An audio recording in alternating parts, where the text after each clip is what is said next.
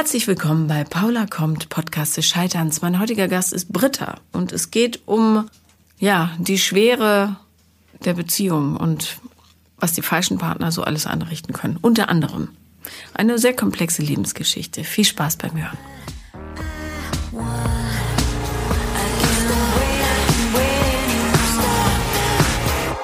Herzlich willkommen, Britta. Hallo.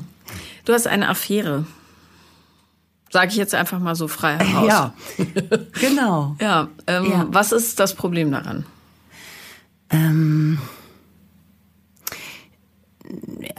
also das ist das erste Mal, dass ich eine Affäre habe, leider auch mit einem verheirateten äh, Mann. Ähm, sonst wäre es ja vielleicht auch keine Affäre, weil ich Doch, bin nicht naja, eine gebunden, Affäre könnte immer. auch so ähm, was, ja. Und natürlich ähm, ist es wahrscheinlich sowieso äh, nicht so richtig ähm, die tolle Konstellation, weil ich natürlich merke, ähm, dass es nicht so richtig gut tut, wenn man sich verstecken muss oder hier und da nicht schreiben darf und ähm, ähm, ja so die Nummer zwei ist, wenn man so sagen kann. Ähm, das Problem daran ist, ähm, vielleicht gehe ich jetzt in der Chronologie nochmal zurück, wenn es okay ist, weil ich ähm, bin seit zwei Jahren getrennt, Warum habt ihr euch getrennt? weil ich, also mein Ex-Mann ist Narzisst. Und zwar Diagnostiziert richtig oder? mit, ähm, das weiß ich nicht. Er war mal in Therapie, da hat er nie drüber gesprochen. Ich habe da lange ähm, überlegt, was mit dem Mann nicht stimmt und mich jahrelang damit beschäftigt, was da los sein kann. Ähm, und war dann auch, äh, also es ist sehr offensichtlich bei allem, was ich mir angelesen und angehört habe, Ja. die ganzen Verhaltensmuster. Ähm, und das hat mich natürlich extrem ausgelaugt. Also es war wirklich unheimlich kräftezehrend. Ich kam aus der Beziehung wirklich mit dem, ja, einfach fertig. Niedriges Selbstwertgefühl. Ähm, der hat mich halt wirklich permanent erniedrigt. Ähm, es war schon richtig heftig psychische Gewalt. So. Wie lange wart ihr zusammen? Ich muss jetzt überlegen. 2012 haben wir uns kennengelernt. Äh, 19 haben wir uns getrennt. Und geheiratet haben wir zwischendurch auch noch. Juhu. Super. 2012 habt ihr euch kennengelernt. Ja. Das heißt, ist nicht der Vater deiner Kinder? Nein. Okay, alles Nein, klar. genau. Mhm. Okay. War, ist meine zweite Ehe gewesen. Genau. Und das war halt, ähm, Wie, wie war der zu deinen Kindern? ja, nicht so wie zu mir. Also das richtig ausgelassen hat er schon an mir, aber durchaus auch, wenn die Kinder da waren. In der Regel, wenn sie im Bett waren, aber natürlich in Hörweite. Ähm, und äh, das war dann schwierig, der Situation zu entfliehen, weil in so einer Beziehung geht es ja dann nicht darum, dass man Diskussionen führt oder sich streitet, sondern es wird ja eigentlich nur draufgeschlagen und je mehr man Kontra gibt, desto heftiger wird's. Und deswegen habe ich irgendwann gelernt, ähm, Schnauze halten, was anderes geht nicht und am besten eigentlich rausgehen.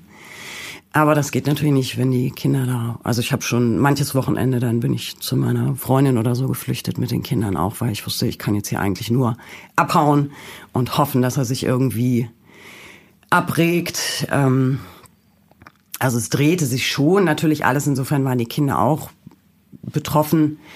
Ähm, permanent alles eigentlich um ihn und um seine Stimmung, um das einzufangen, zu gucken, oh Gott, ähm, wie müssen wir uns verhalten. Er war, fühlte sich gestört durch die Kinder oft, wenn er dann von der Arbeit nach Hause kam. Ähm, und wir saßen alle zusammen auf dem Sofa zum Beispiel. Ähm, dann hat er oft dann auch relativ genervt ähm, ähm, zum Ausdruck äh, gebracht, dass er da jetzt genervt von ist und die Kinder hätten noch eigene Zimmer und warum die jetzt hier sitzen und er möchte da sitzen und irgendwie war man immer so am Flüchten. Auch schwierig, wenn die Kinder Freundin oder Freunde da hatten und ich dann immer schon dachte, öh, jetzt kommt er wahrscheinlich bald, jetzt toben die da und lachen und ähm, das gibt gleich Stress, das wird ja auch immer dann peinlich auch für die Kinder. Es hatte dann auch zur Folge, dass eigentlich niemand mehr gerne zu uns kam. Und ähm, ja, also in diesen Situationen, wo ich dann auch nicht fliehen konnte, sagen wir mal so, ähm, dann hat er ja wirklich so auf, ja, wusste halt genau, wo er mich packen konnte, was meine Themen sind, die sowieso schwierig sind. Und hat dann in einer Tour einfach nur auf mich eingedroschen, verbal. Und ich habe dann, äh, ja, wie gesagt, irgendwann gelernt, okay, ich gehe in ein anderes Zimmer. Wir hatten eine sehr große Wohnung aus dem man sich eigentlich ganz gut aus dem Weg gehen konnte, aber er ist dann immer so hinterhergelaufen. Also mhm. ich habe dann wirklich mir die Ohren zugehalten und mir liefen nur die Tränen runter. Ich dachte, ich kann das nicht ertragen. Selbst wenn man im Kopf weiß, das hat jetzt nichts mit mir zu tun oder so, der ist in irgendeinem Zustand, wo er das irgendwie, aber das prallt ja trotzdem nicht an einem ab, wenn jemand permanent ja, auf einen eindrischt, verbal. Kannst du Beispiele nennen, was er so dir gesagt hat, an den Kopf geworfen hat? Ja, ich kann zum Beispiel ein Beispiel nennen. Ähm, also er hat ja dann, was ja auch relativ typisch ist, ähm, am Anfang hat er das noch geschafft, mich wirklich zu provozieren, weil ich wirklich dachte, hä, also dann bin ich gegengegangen und so weit gegangen auch, dass ich dann auch irgendwann rumgebrüllt habe. Zum Beispiel einmal auch äh, ein Glas an die Wand geschmissen. Und ich dachte, ich, komme nicht gegen an. Äh, ich bin so hilflos ja, sowas dann, dann ist er halt gegangen. Er ist auch zum Beispiel ähm, Künstler, hatte mhm. noch ein Atelierräume auch, in denen er sich viel aufhielt. Und ähm, da ist er dann oft tagelang weggeblieben. Natürlich ohne sich zu melden oder ohne sich zu melden oder das andere Beispiel, äh, ellenlang Nachrichten auch zu schreiben. Also immer so kurze, abgehackte 50 Nachrichten, in denen ich immer beschimpft wurde. Und ähm, was waren, was war deine, was waren deine oder worin lagen deine Fehler aus seiner Sicht? Was hast du alles falsch gemacht? Na, erstmal zum Beispiel in dieser Situation, wo er das geschafft hat, mich zu provozieren und das Glas an die Wand geworfen habe, hat er mir Jahre später noch gesagt, ich hätte ihn ja verletzen können und wie schrecklich das war. Ich hätte ihn an seinen Vater erinnert, der wohl ein absoluter Tyrann war. So ein Verhalten kommt ja auch von irgendwas, das ist mir schon klar.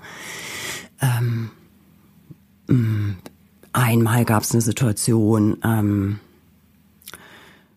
war Heiligabend. Heiligabend findet immer bei mir statt, weil es eigentlich bei mir immer am schönsten ist, am größten und die kleinsten Kinder auch bei mir wohnen. So, also die Familie kommt zu mir und ich merkte schon vorher, der ist gerade wieder in so einem Zustand, wo er kurz vor der Explosion ist und ich hatte schon wahnsinnige Panik vor diesem Weihnachtsfest, weil ich wusste, das wird schrecklich. Alle sind angespannt und gab dann auch tatsächlich eine Situation, wo er mit meiner Mutter gesprochen hat über ein Thema, was ich jetzt gar nicht so gut erklären kann, weil das wieder eine ganz andere Geschichte aufmacht, aber ähm, ist ja vielleicht auch nicht wichtig für den Zusammenhang. Die beiden haben über etwas geredet. Er war der Meinung, sie müsste das so machen und sie hat gesagt, sie möchte es aber doch anders machen und er könne sich ja wohl kaum in ihre Lage versetzen.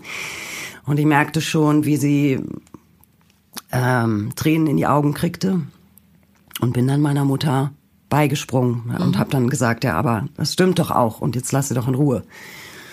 Und daraufhin hat er dann wutentbrannt das Weihnachtsfest verlassen, sich tagelang in sein Atelier zurückgezogen. Aber was für eine Erleichterung. Entschuldige. Ja, dass er dann geht. Ja, Nein, ist natürlich ich, schön, aber ja. es ist natürlich, das Weihnachtsfest war im Grunde gelaufen. Ich wurde wieder beschimpft.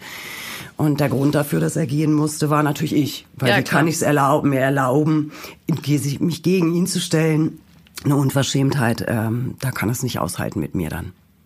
Kannst du dir im Nachhinein erklären, warum du so lange bei ihm geblieben bist?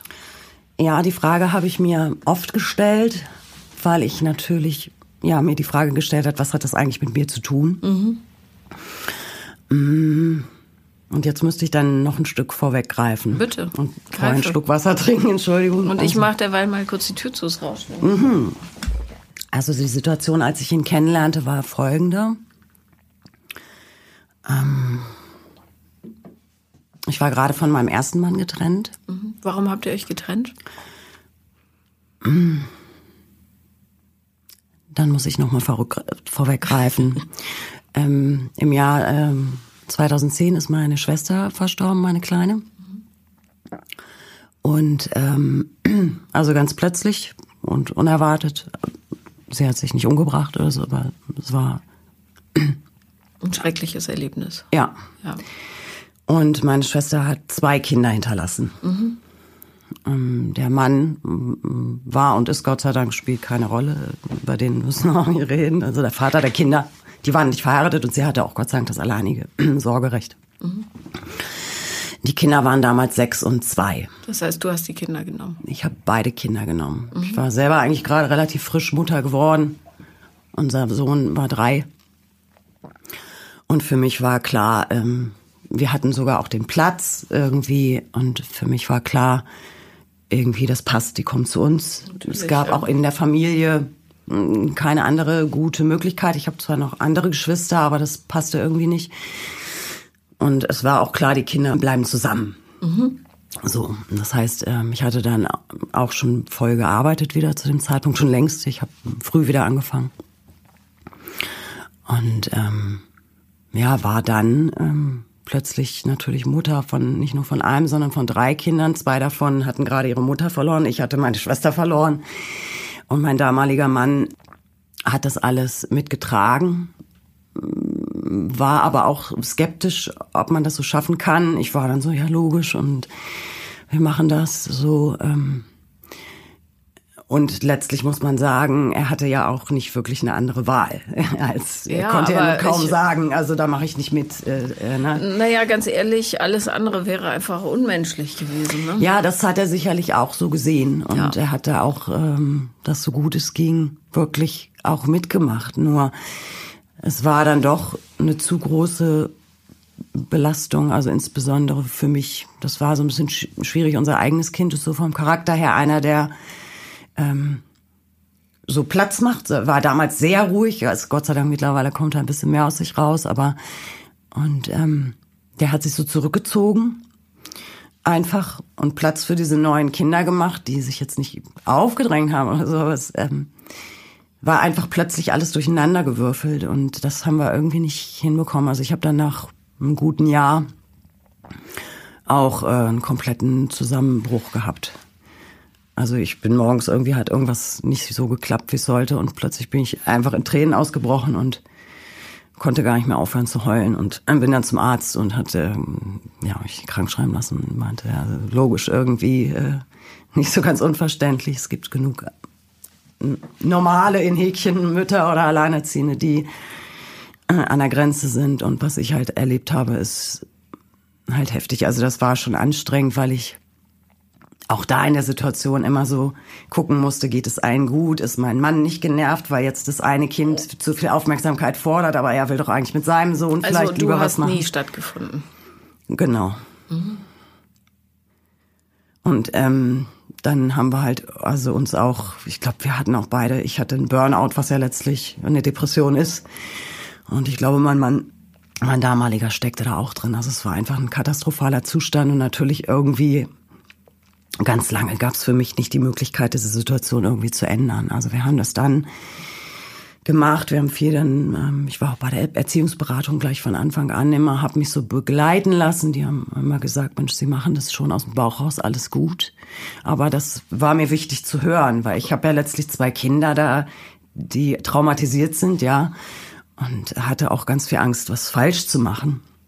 Waren die denn, also schwierig ist jetzt ein blödes Wort, ja, aber war es kompliziert mit ihnen? Nee, kann ich nicht sagen.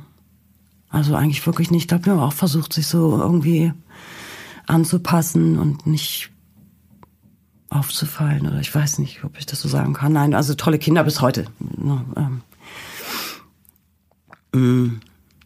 Nichtsdestotrotz war das halt wahnsinnig anstrengend, allein diese Zeit für mich immer nur zu gucken, wie kannst du was drehen, wie ist die Stimmung da, was kannst du ändern, damit es vielleicht irgendwie besser äh, ist und so.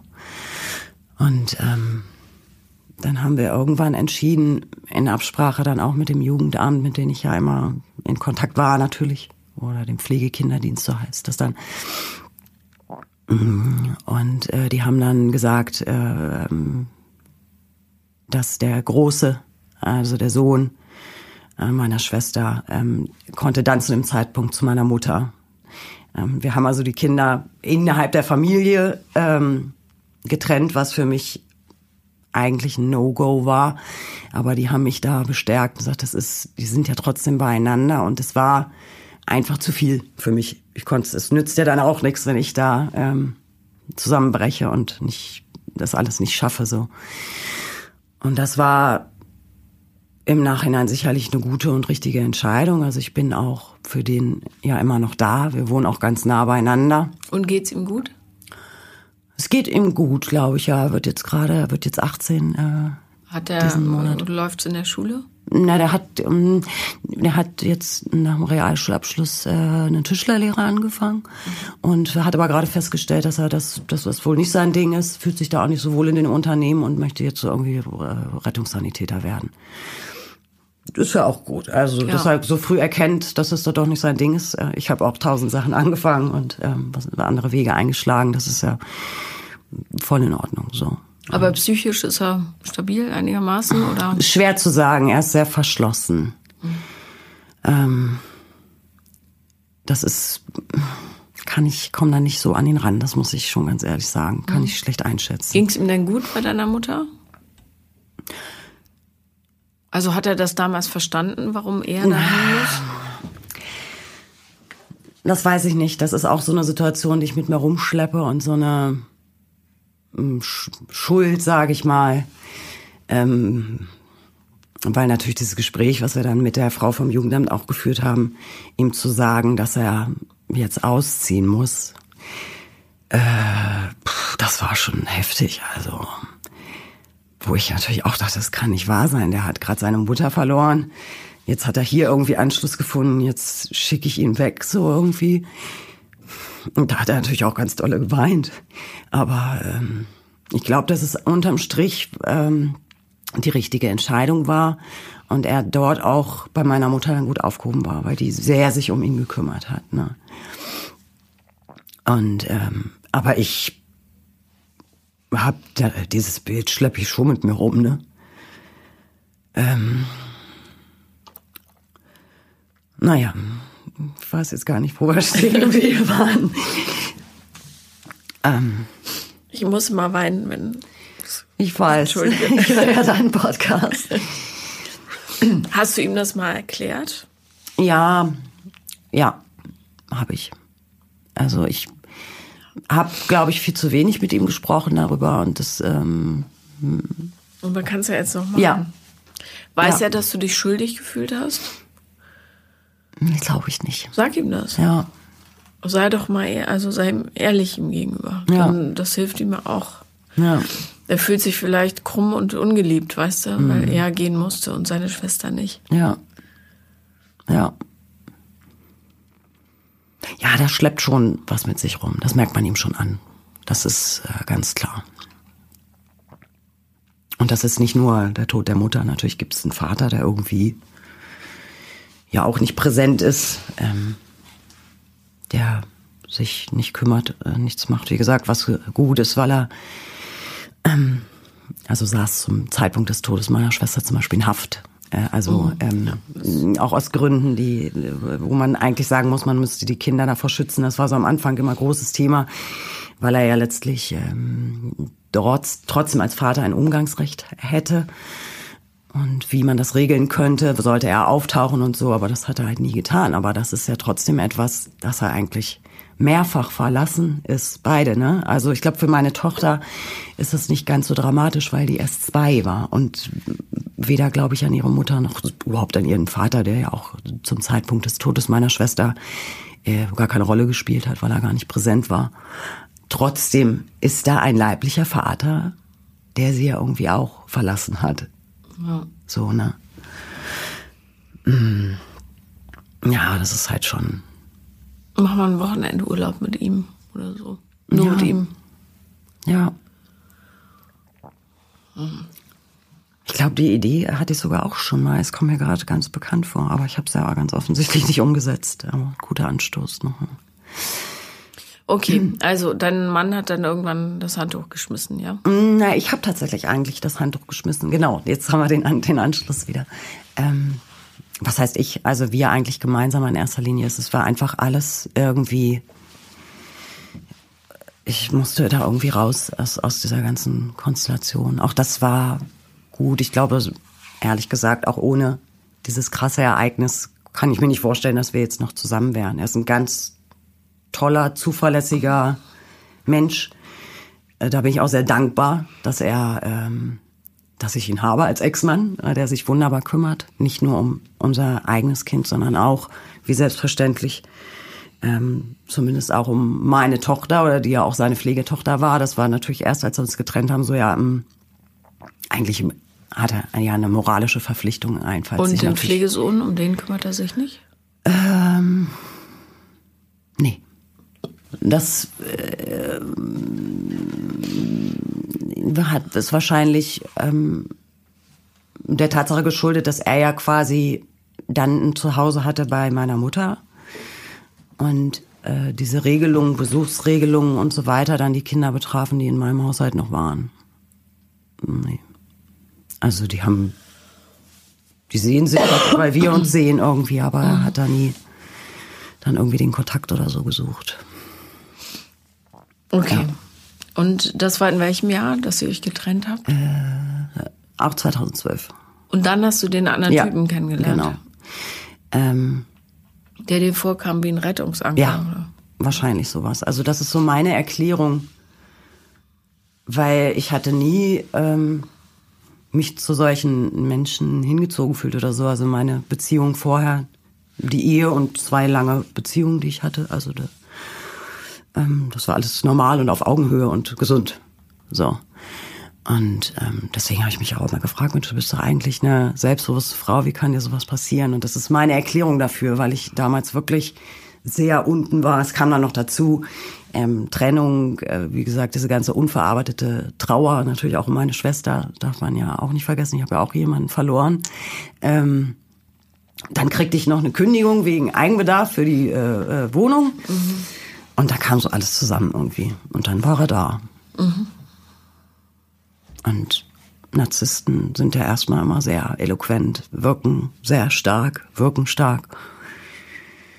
Und es hat sich eigentlich relativ schnell zwar rausgestellt, dass mit dem Mann eigentlich irgendwas nicht stimmt, weil es dann schon recht schnell nach zwei, drei Monaten heftige äh, Situationen gab, wo er dann auch immer wieder mit Entfernung und Liebesentzug und Beschimpfen, du bist schuld, wo, bis man ja irgendwann selber denkt, äh, mit mir stimmt was nicht. Das ist ja das Schlimme. Die schaffen das ja wirklich, dass man so unsicher wird.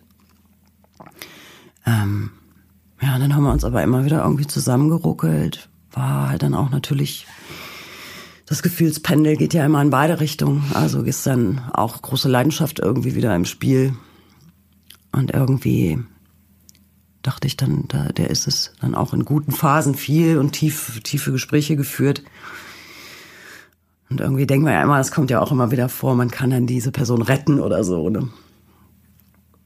Aber das funktioniert natürlich nicht und hat nicht, natürlich nicht funktioniert. Ja, und irgendwann habe ich gedacht, Mist, das ist hier alles, das läuft echt komplett scheiße. Aber ich, dann habe ich auch gedacht, ich kann die Kinder doch jetzt nicht schon wieder woanders hinsetzen. Und schon wieder ist eine Bezugsperson, auch wenn er nicht immer toll war, er war auch nicht immer scheiße. Er mag die Kinder auch. Wir haben ja immer noch auch jetzt Kontakt, so ähm, und das war so immer meins, wo ich dachte, du kannst nicht schon wieder jetzt eine Veränderung und umziehen und wieder jemand weg. Und deswegen habe ich da leider viel zu lange dran festgehalten und habe eigentlich hinterher gemerkt, scheiße, was hast du den Kindern hier für eine Beziehung vorgelebt? Das sind die Nächsten, die auf der Couch landen. Die lernen ja überhaupt nicht, wie, wie das geht.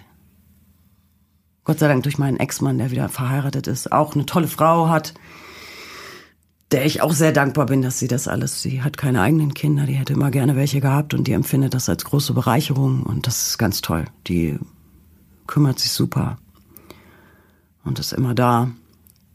Also da sehen sie das immerhin, Gott sei Dank. Mhm. Naja, aber du ähm, hast dein Bestes gegeben, weißt du? Also, oder gibst dein Bestes. Ich äh, neige ja auch dazu, zu hart mit mir zu sein, aber mhm. hilft halt auch keinem. Nee, das stimmt. Das weiß ich eigentlich auch. Aber was sich selber intellektuell einfach oder rational zu wissen, ist ja leider was anderes als dann die Gefühle, die man hat. Wann hast du entschieden, dass es reicht? Das war ein bisschen schleichender Prozess. Wir haben ja immer wieder zusammen gesprochen, wenn es dann diese Ausbrüche, nenne ich jetzt mal so, gab und wir uns dann irgendwann wieder zusammensetzen konnten und auch darüber gesprochen haben. Eigentlich habe ich mehr gesprochen. Naja, weil ja du an allem schuld warst auch. Ja, aus ja. seiner Sicht. Ja, klar. Also das ist ja logisch. Das ja. ist äh, schon richtig, aber ähm, ich habe dann auch irgendwann eine Therapie vorgeschlagen. Also ehrlich gesagt habe ich schon immer gedacht, der braucht dringend äh, Behandlung. Ich habe irgendwann auch angefangen mit meinen, er hat zwei Töchter, zwei ganz tolle Stieftöchter, die ich noch sozusagen hinzugewonnen habe. Wie alt sind die? Äh, bisschen älter als deine. 34 und Ah, das heißt, er ist deutlich älter Ja. als du. Ja. Okay. Mhm. Der ist fast 20 Jahre älter als ich. Aber die sind halt so toll. Die wissen zum Beispiel auch, dass ich heute hier bin. Und, äh, Aber wissen, kennen die das Problem ihres Vaters? Ja. Also ich meine, kennen tun sie es sicher, aber haben sie es äh, mitgeschnitten? So. ja, ich habe irgendwann, ich habe die, ähm, die Kinder da, also seine Töchter da erst rausgelassen, weil ich äh, das nicht passend fand, äh, mich mit denen da zu unterhalten drüber. Ähm, aber irgendwann habe ich auch keine andere Möglichkeit mehr gesehen und die sind wirklich groß genug und haben sich dann auch angeboten, weil sie natürlich das ganze Dilemma auch schon in der Ehe mitbekommen haben, Ja, also mit ihrer Mutter ähm, und, und ihm. Und ähm, das war dann auch wirklich sehr hilfreich, mit denen darüber zu sprechen. So. Ich habe dann auch gesagt, was ich für einen Verdacht habe, was er für ein Problem hat. Und sie sagten auch, das hatte ihre Mutter auch gesagt. Ähm, Vielleicht sollte man auch mit den Ex-Frauen sprechen, bevor das man ich, sich mit ja, Leuten äh, das habe ich auch gedacht. Ich habe äh, immer wieder ähm, gesagt, ob wir, äh, ob ich nicht auch mal, ähm, also ich habe die einmal getroffen. Das war überhaupt auch ein Akt, weil die natürlich komplett zerstritten waren. Das heißt natürlich, aber äh, mit meinem Ex-Mann sich zu trennen, gemeinsame Kinder und ein Haus zu haben. Hölle, ich bin froh, dass wir, wir hatten eine gemeinsame Wohnung. Das haben wir auch gut hinbekommen, aber das ist eine Katastrophe. Also das, ähm, da bin ich froh, dass wir nur, nur etwas Materielles auseinander zu dividieren hatten.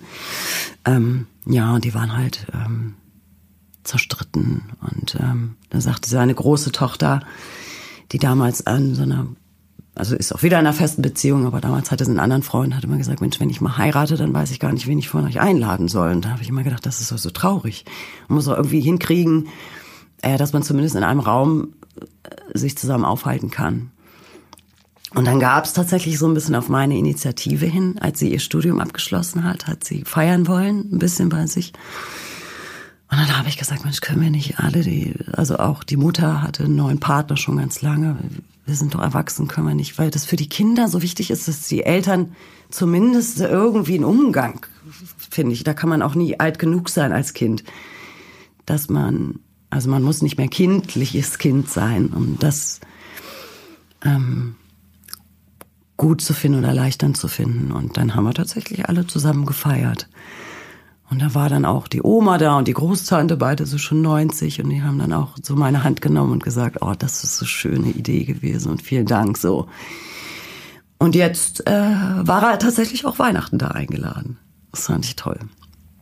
Das ist für die, für die Mädels wenigstens so, ne? nicht mehr dieses Anstrengende, ich muss dahin und muss dahin und wen kann ich einladen, wenn ich irgendwas mache. Ja. Ähm, genau, das geht. Aber da habe ich eben, um wieder drauf zurückzukommen, mit den beiden auch drüber gesprochen. Er mit der einen, mit der Großen, die auch ein bisschen mehr erzählt und ja. War es für dich eine Erleichterung, als die Beziehung dann zu Ende war? Ja. Für die Kinder absolut. wahrscheinlich auch. oder? Ja. Und als ich das gemerkt habe, tat mir das nochmal so mehr leid. Hast du mit denen drüber gesprochen? Ja, ich habe, ja, also die haben das natürlich, die sind ja jetzt auch nicht mehr so klein. Also es war erstmal so, dass, ähm, genau, du hattest ja gefragt, ähm, was dann der Auslöser war, dass wir uns trennten. Trennung, und das ja. war ja dieser schleichende Prozess, mein Anbieten einer Paartherapie, das natürlich auch abgelehnt wurde. Sowas bräuchte er nicht, das ist ja auch der Klassiker.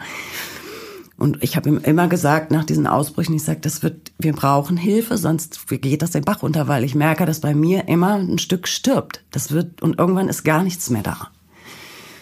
Aber es hat halt nicht stattgefunden und irgendwann war auch wirklich kein Gefühl mehr da, nur noch Beklemmung und nur noch, wie kommst du hier raus? Und ähm, von seiner Seite war es auch eine totale Gleichgültigkeit mir gegenüber. Es war dann nicht mehr ganz so schlimm mit den Ausbrüchen und mit diesem starken Kontrollzwang und dieser ätzenden Eifersucht am Anfang. Am Ende war es so Gleichgültigkeit. Ähm, aber äh, auf mich äh, verbal eingedroschen hat er trotzdem noch. Mhm. Genau. Wie kam es zu der Affäre? Mhm. Es ist ein Mensch, den ich, ähm, dem ich nicht aus dem Weg gehen kann, mhm. dem ich regelmäßig, nicht jeden Tag, aber regelmäßig begegne. Und das hat sich so eingeschlichen. Also ich glaube, wir haben sehr schnell beide gemerkt, wir sind sehr einfach, sehr gleich. Wir lachen ganz viel zusammen. Es ist einfach so gelöst, ganz viel Spaß aber unheimliche Anziehung auch. Also das ist immer, wo ich dachte, das muss doch jeder merken, wenn wir beide hier in einem Raum sind, dass hier das äh, unheimlich knistert. Ja, und dann gab es halt irgendwann die, die Situation.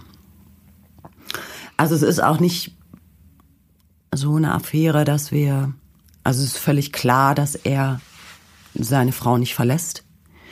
Äh, ehrlich gesagt würde ich das auch gar nicht wollen, weil mir auch klar ist, dass ich ihn als Mann an meiner Seite würde ich ihn, glaube ich, nicht ertragen. Ähm, das klingt jetzt blöd, aber mir, das, das ist mir schon, das für eine, für eine Beziehung an meiner Seite wäre das, war er, wäre er da so nix, aber so als Freund und so ist er schon toll. Für die Leichtigkeit. Genau. Leben, also ja. er, ich habe ihn schon sehr, sehr lieb und er mich auch. So, das tut auch gut. Das ist ja diese Ambivalenz mm, irgendwie. Ja, ja. Also ähm, seine Frau weiß von nichts. Nein, die weiß jetzt hiervon nichts, aber ich bin auch nicht die erste Affäre, das hat er mir mal gesagt und er ist schon einer, der nun ganz offensichtlich das Feld nur auf äh, nach rechts und links guckt. Mhm. Ich kann mir vorstellen, dass die einfach. Haben die so ein Arrangement oder? Weiß ich nicht. Ich habe ich da da über seine Ehe reden wir nicht. Mhm. Ich finde, das geht mich irgendwie nichts an. Das, äh, aber sowas ist meine Vermutung, dass die schon, die kennt ihren Mann. Ja. ja. Ne? Ähm, ja, sowas wird es sein irgendwie. Und das macht unheimlich Spaß mit ihm, aber es gibt trotzdem manchmal natürlich traurige Gefühle, weil es ja trotzdem das Bedürfnis gibt, dass wenn man sich einem Menschen hingibt, irgendwie sowas zurückkriegt. So. So, und das fehlt dann und irgendwie passt das nicht. Also ich bin auch offensichtlich, das habe ich nun, kann ich wirklich sagen, kein Affärenmensch. Das ist eigentlich nichts für mich, aber jetzt bin ich halt gerade drin. Aber äh, macht dich das, erfüllt dich das oder möchtest du da eigentlich raus, weil es Unruhe in dein Leben bringt? Hm. Ich glaube, eigentlich möchte ich raus. Ich habe jetzt, das läuft jetzt seit äh, fünf Monaten und ähm, habe ja auch in diesen fünf Monaten so eine Entwicklung mitgemacht von am Anfang. Das erklärst du ja auch immer sehr schön, wie das mit den Hormonen ist, wenn man mit jemandem länger oder häufiger mit demselben äh, im Bett war. Da stellt sich halt ein Verliebtheitsgefühl ein. So und so ein Bindungsgefühl. Und am Anfang habe ich auch gedacht, ach, ich würde den auch sofort nehmen oder so. Aber so mittlerweile weiß ich, nee, äh, nein, danke. Den naja. würde ich nach drei Monaten wieder abgeben wollen bei seiner Frau. Du bist ja auch wie die Wüste Gobi, weißt du, jetzt regnet es halt endlich mal. Ja, absolut. Und du saugst alles ja. auf, aber dein Peilsender ist wahrscheinlich trotzdem nicht ganz ideal eingestellt, ja. jetzt, wer der ideale Partner wäre. Nee das ist schon so. Ich habe dann auch gedacht, ich muss echt aufpassen, dass ich nicht irgendwie mich zuwende zu jedem, weil nur weil er gerade nett zu mir ist, weil ich das wirklich lange nicht ähm, hatte so da. Ja, na du dürstest danach, ist doch auch total logisch nach dieser Geschichte. Ja. Ähm, bloß da darf man halt nicht den Erstbesten nehmen, ne, der nett ist. Ja weil das natürlich sehr verführerisch ist. Ja. Endlich jemand, der mich versteht, endlich jemand, mit dem ich lachen kann und dieses Gefühl der Freiheit verspüre. Ja. Mhm. Ähm, das kann relativ schnell verfliegen. Ja, das wäre super. Ja, ja, naja, gut, du bist einfach immer noch in einer wahnsinnigen Bedürfnislage, ja. Und ja. ich glaube, was dir daraus helfen würde, wäre diese wahnsinnige, dieses Schuldgefühl zu adressieren, was du mit dir rumschleppst das Schuldgefühl für das Scheitern der Ehe, eins, also der ersten, mhm. das Schuldgefühl für diese Trennung von deinem Pflegesohn. Ähm, Und das Schuldgefühl, dass du den Kindern diesen Typen zugemutet hast mhm. und nicht schneller gegangen bist. So, all das. Und da sind wahrscheinlich noch ein paar andere Sachen drin. Ähm, das, daran würde ich arbeiten, massiv. Weil dann kommst du direkt zum Kern deiner Bedürftigkeit und kannst dich um den kümmern. Und wenn der bearbeitet ist, dann hast du einen einigermaßen klaren Blick für Menschen, die dich meinen und nicht nur dein Bedürfnis. Mhm. Ja. Also du meinst schon eine Therapie? Unbedingt. Mhm. Unbedingt. Du bist ja selber auch traumatisiert. Also nicht nur durch alles, was vorher passiert ist, aber auch äh, sieben Jahre äh, ja, psychische Gewalt. Das ist, es hinterlässt Spuren ja. bei allen Beteiligten. Ich würde sogar zusätzlich noch ähm, vielleicht den Großen mit einbeziehen. Wirklich massiv. Mhm. Damit der nicht irgendwann abschmiert.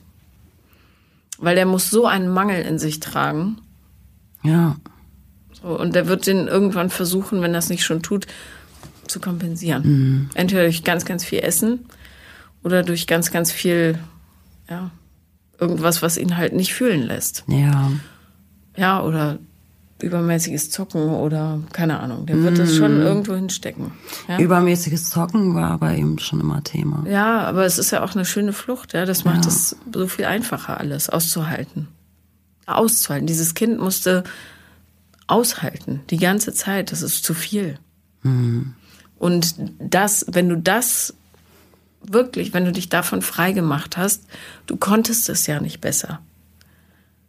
Ja, du hast es versucht und es hat nicht geklappt, dann ist das Partnerschaftsthema dran, vorher nicht. Mhm. Das hat gar keinen Sinn. Weil so wird jemand dir irgendwelche Zaubereien versprechen und sagen, hey, ich führe dich schick aus und du bist meine Königin und so weiter und du wirst jedes Wort glauben. Jedes. Natürlich. Ja, weil das ist das, was du dir wünschst. Jemand, der dir hilft, die Last zu tragen. Und das geht aber nicht, wenn du diesen riesen Berg hinter dir hast, im Dunkel, der noch nicht besprochen wurde. Ja, mhm. Und Schuldgefühle sind eine fiese Geschichte. Die kommen in jede Ritze rein und färben alles, ja. Ja, und deswegen habe ich das ja auch jetzt bei dir zu sein zum Anlass genommen, weil mir das eigentlich klar ist, ehrlich gesagt schon lange klar ist, dass ich Hilfe brauche. Ja. Und das aber immer so, ach, dann schiebt man es weg, man hört sowieso, du kriegst keinen Platz und wo soll ich es zeitlich überhaupt noch unterbringen? Und dann lässt man es. Aber eigentlich ist mir das schon äh, sehr bewusst, ähm, dass ich da arbeiten muss. Ich habe ähm, ja auch, deswegen hatte ich dir ja das zweite Mal geschrieben, mhm. ähm, dass er im Zusammenhang mit dieser Affäre diese Gefühle von äh, aus meiner Ehe mit dem Narzissten wieder hochkamen plötzlich, weil es so eine kleine Situation gab, wo ich mich angegriffen fühlte oder so eine kleine Mini-Kritik, ja. die völlig normal ist. Und ich hatte so einen krassen Flashback und ich wusste auch, das hat mit ihm jetzt nichts zu tun, ja, weil ich klar. wirklich, ich, ich hätte mich auf den Boden schmeißen wollen, mir die Ohren zuhalten und mir sind nur, ich sah mich sofort wieder in dieser Rolle ähm, und hörte auch die Stimmen von meinem Ex-Mann. Also ich war genau wieder da drin. Mhm. Und da habe ich gedacht, boah, also ich habe gedacht, ich bin da ganz gut rausgekommen. Und das ist mir klar geworden. Ich habe da neulich auch mit ihm drüber gesprochen, also mit dieser Affäre. Wir reden viel. Und mhm. er weiß das auch. Äh, also ich habe gedacht, das muss ich dir erklären, damit du das auch irgendwie einordnen kannst. Und ähm, ja, habe das eben auch gesagt, weil das dann eine Situation war, wir waren halt im Telefonieren und ich habe gesagt, ich muss jetzt auflegen, das hat überhaupt gar keinen Sinn hier gerade mehr. Ich muss ich bin gerade in einem Zustand, wo er mich überhaupt nicht rausholen kann. Im Gegenteil, mit jedem Wasser, ja, was ist denn? Wurde es noch schlimmer? Sage ich, ich melde mich, ich muss äh, irgendwie raus. Und das war eben der Moment, wo ich dachte, ähm, wie ich gerade schon sagte, ich dachte, ich hatte so letztes Jahr, als ich eine tolle neue Wohnung gefunden habe, wir sind alle so glücklich und so leicht fühlte sich plötzlich alles an. Und ich hatte gedacht, krass, es gibt ja diese Menschen, die haben diese Resilienz irgendwie. Und hatte cool, äh, habe ich offensichtlich ganz gut geschafft. Ich war auch zwischendurch mal kurz, hatte ich mir gesucht, in einer Selbsthilfegruppe für mhm. Opfer von Narzissmus. Auch gut. Äh, da kam aber leider äh, der klassische Standardspruch, den man so oft sagen muss, dann kam leider Corona. Aber das war auch schön, zu sitzen in einer Runde mit Menschen, die einen verstehen, weil wenn man das so wenn man es überhaupt erzählt, was, was ja unheimlich beschämend auch ist und peinlich. Ähm, tu dieses Gefühl weg, teil dich mit. Weil das Problem ist, wenn jeder sich schämt, weiß keiner, was beim anderen los ist. Und äh, das ist das Problem der gesamten Gesellschaft. Jeder tut so, als wäre alles okay. Hör auf damit. Wirklich. Mhm. Sag, ich brauche Hilfe. Ich bin traurig, ich bin wütend. Das und das ist mir passiert. Ja. Ich finde es auch nicht peinlich, äh, sich, sich Hilfe zu holen. Ich find, bin auch, ähm, finde es eher schlimm, dass diese psychische Gesundheit immer noch so ein bisschen fast stigmatisiert ist irgendwie oder dass man da nicht drüber spricht. Hm, da bin ich eigentlich sehr offen, was ich gerade meinte mit, dass es peinlich ist, halt diese Beschimpfung, diese psychische Gewalt. Wenn ich jetzt zu einer Freundin gehe und sage, hier, der hat gerade das und das zu mir gesagt, Schlampe und was äh, immer, dann sagt die natürlich logischerweise, ja, wieso lässt dir das äh, gefallen? Weil es ja irgendwie, würde ich wahrscheinlich auch sagen. Ja, aber wenn du ihr dann erklärst, warum du da nicht rauskommst oder dass du nicht rauskommst, dann könnt ihr eine richtige Kommunikation darüber haben. Mhm. Ich fühle mich wehrlos. Ich fühle mich dem ausgeliefert. Ich weiß nicht, was ich tun kann.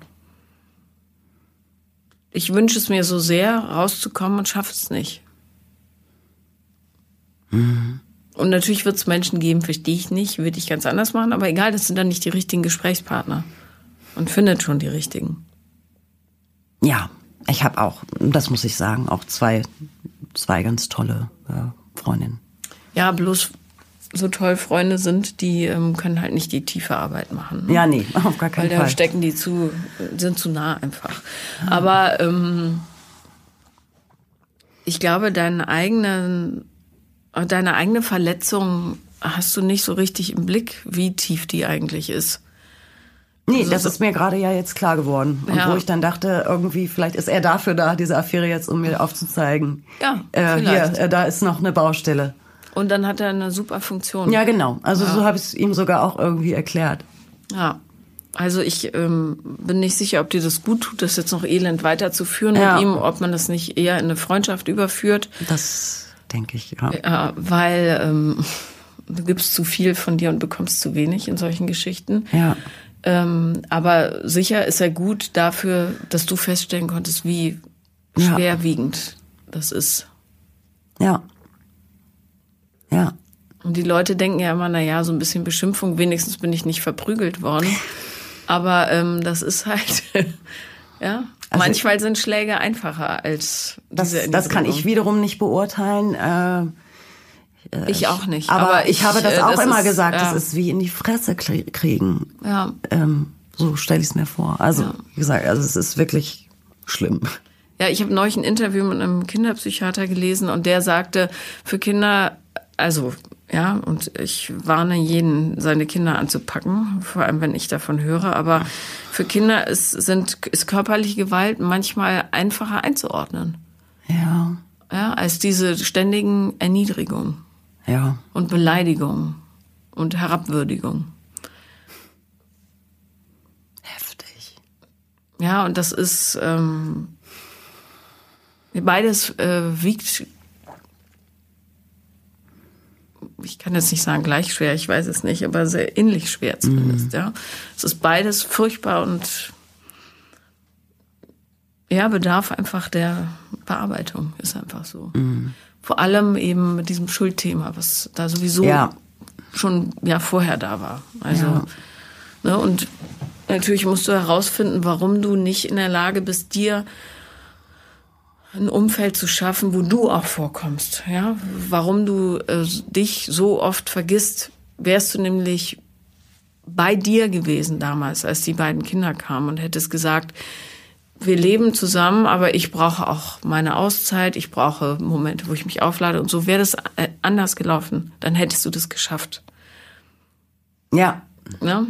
Aber du konntest, du hast keine Strategien dafür. Und warum ist das so? Wo hast du das gelernt?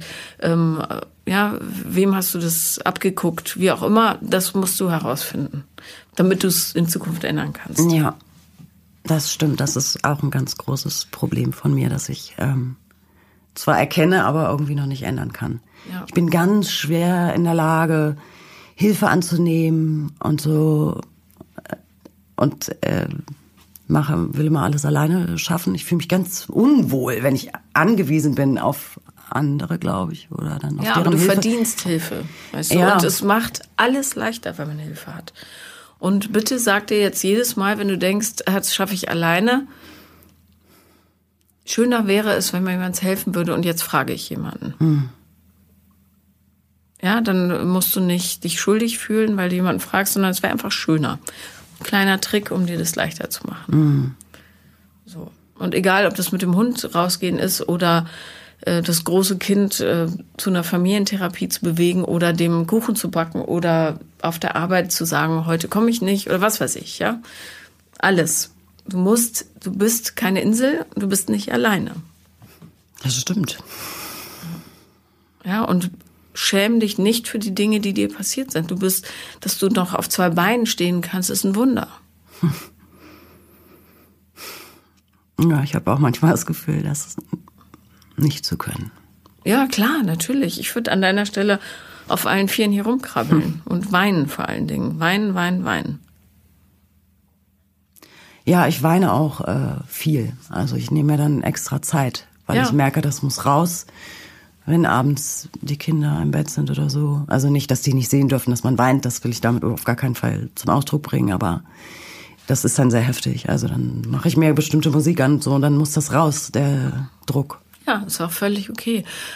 Du kannst alles rauslassen, solange du dich deinen Kindern gegenüber und auch dem Großen übrigens integriert den mehr. Ja, ähm, also verständlich machst. Ich weine, weil und habe das Gefühl, das muss jetzt raus, das tut mir gut. Oder ich bin jetzt wütend, weil und ähm, oder ich war ungerecht, weil das und das in mir ausgelöst wurde und ja, es war aber nicht in Ordnung, so zu reagieren. Oder keine Ahnung. Egal welche Emotion, erk- mach dich verständlich. Das ist alles, was Menschen brauchen. Die müssen verstehen, warum was passiert. Und dann ist gut.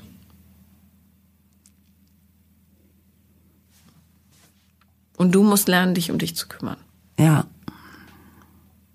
Das stimmt. Weil wenn du dich selber im Blick hast, dann äh, lässt du auch automatisch nur noch Menschen rein, die gut für dich sind. Anders geht's gar nicht mehr. Ja. Das hört sich gut an. Ja, es ist, ähm, ich will dir jetzt nichts vorlügen, das ist nicht einfach und es dauert ein paar Jährchen, Ja. aber es ist zu schaffen. Ja, das wäre toll. Das wird toll, ja, Ja. ja.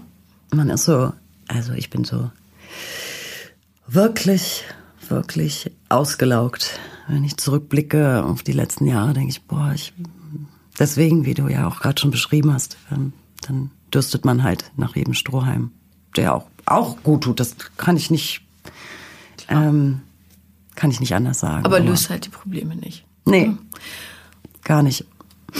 Das stimmt. Dann äh, wäre wohl der Weg, sich jemanden zu suchen.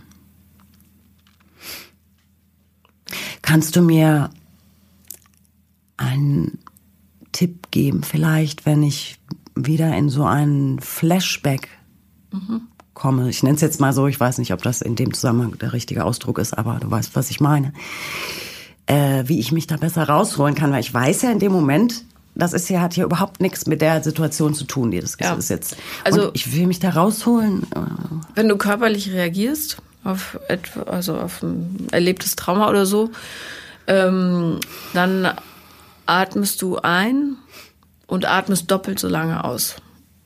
Und das machst du eine Weile, bis dein Herzschlag sich wieder einigermaßen beruhigt hat. Und wenn das passiert mit jemandem, der vielleicht verdutzt ist davon oder überfordert oder so, erklär dich danach.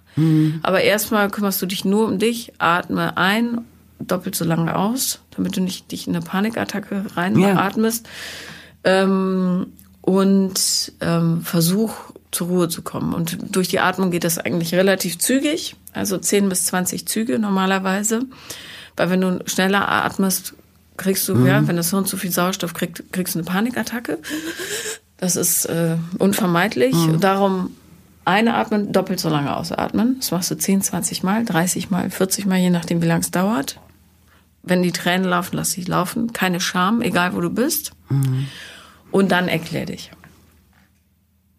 Okay. Und je häufiger du, selbst wenn du alleine bist und das passiert, kannst dich dir auch selber erklären. Je häufiger du es machst, desto normaler wird für dich auch anzuerkennen, was du erlebt hast, ja, und wie traumatisiert du bist. Mhm. Und dann fällt dir der Umgang viel, viel leichter. Und dann musst du auch die, keine Mauern mehr oben lassen, dann kannst du die alle abbröseln lassen. Und dann geht der Weg los. Okay. Vielen Dank, dass du da warst. Vielen Dank, dass ich hier sein durfte. Das war Paula kommt Podcast des Scheiterns. Und wenn ihr auch mal dabei sein wollt, dann schreibt mir auf Instagram The Real Paula Lambert oder eine Mail an paulalambertmail at gmail.com.